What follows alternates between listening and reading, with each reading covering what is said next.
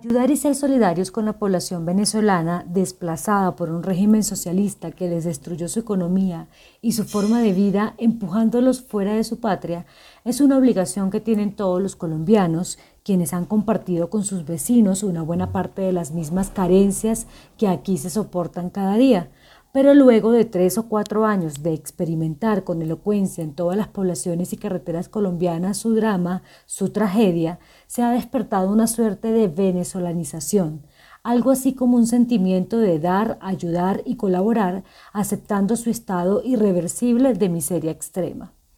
Ese sentimiento que hoy se experimenta por los venezolanos que piden limosnas en las calles se ha querido trasladar a los productores locales de papa y de leche, quienes viven su propia tragedia de precios y han convertido en un acto habitual destruir o regalar lo costosamente producido para evitar que bajen los precios. Muchos políticos populistas, gobernadores y alcaldes entre ellos, se han volcado a los peajes para ayudarles a vender su producto, una acción desesperada, máxime cuando los mandatarios locales deben desarrollar y estructurar proyectos de mejoramiento de producción limpia, comercialización oportuna y, lo que es más importante, de exportación a mercados naturales complementarios.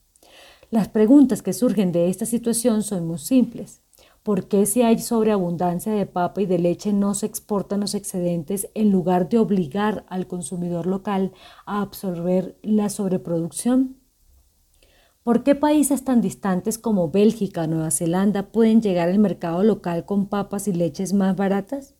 Las respuestas las tienen los cafeteros, bananeros y floricultores, quienes han entendido que el consumo local es solo un eslabón en la cadena de producción no el único destinatario de su cosecha. Desde hace más de un siglo se ha vendido el cuento de que Colombia puede ser una importante despensa de alimentos del mundo gracias a los abundantes recursos naturales, sus diversos pisos térmicos, la variedad de climas y una mano de obra calificada. Una cantidad de factores con los que no cuentan países que nos venden productos que aquí se pueden producir más baratos, de mejor calidad y con mínima huella de carbono.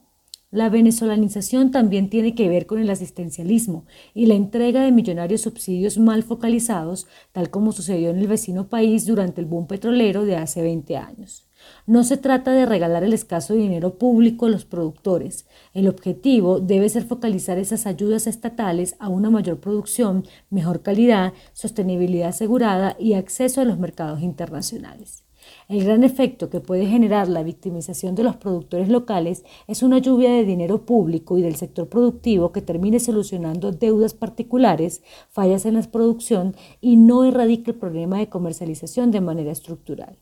El agro colombiano tiene ejemplos exitosos, flores, café y banano, de acceso a mercados internacionales desde hace décadas. La idea es aprender de lo bueno que han hecho esos productores y poner a funcionar bajo esa óptica los millonarios fondos parafiscales, el Fondo Nacional de Fomento de la Papa y el Fondo Nacional Ganadero.